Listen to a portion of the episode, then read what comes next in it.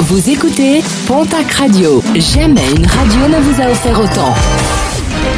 L'information locale à 9h, c'est sur Pontac Radio. Bonjour Jean-Marc Courage Sénac.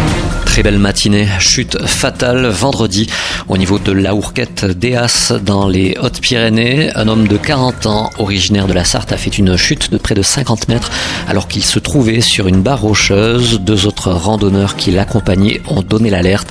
Les secours n'ont pu euh, que constater son décès.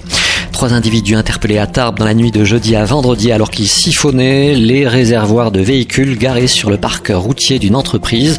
Dans leur fourgon, près de 500 litres de gazole ont été retrouvés. Âgés d'une vingtaine d'années, les trois comparses ont été placés en garde à vue. Grande opération des pompiers de Pau et Oloron hier à Arin dans les Pyrénées-Atlantiques. Depuis euh, plusieurs jours, une génisse était euh, tombée de plusieurs mètres alors qu'elle pâturait en bordure d'un champ situé au niveau du Gave. Une intervention qui aura nécessité près de 5 heures de travail.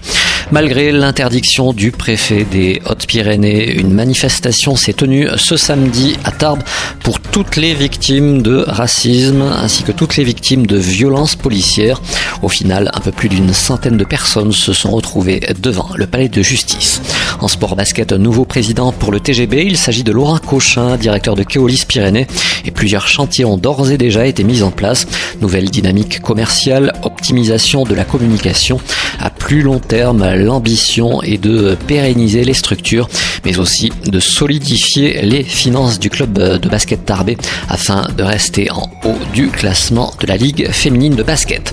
Et puis en rugby, la section paloise vient d'engager une procédure de licenciement contre Tom Taylor.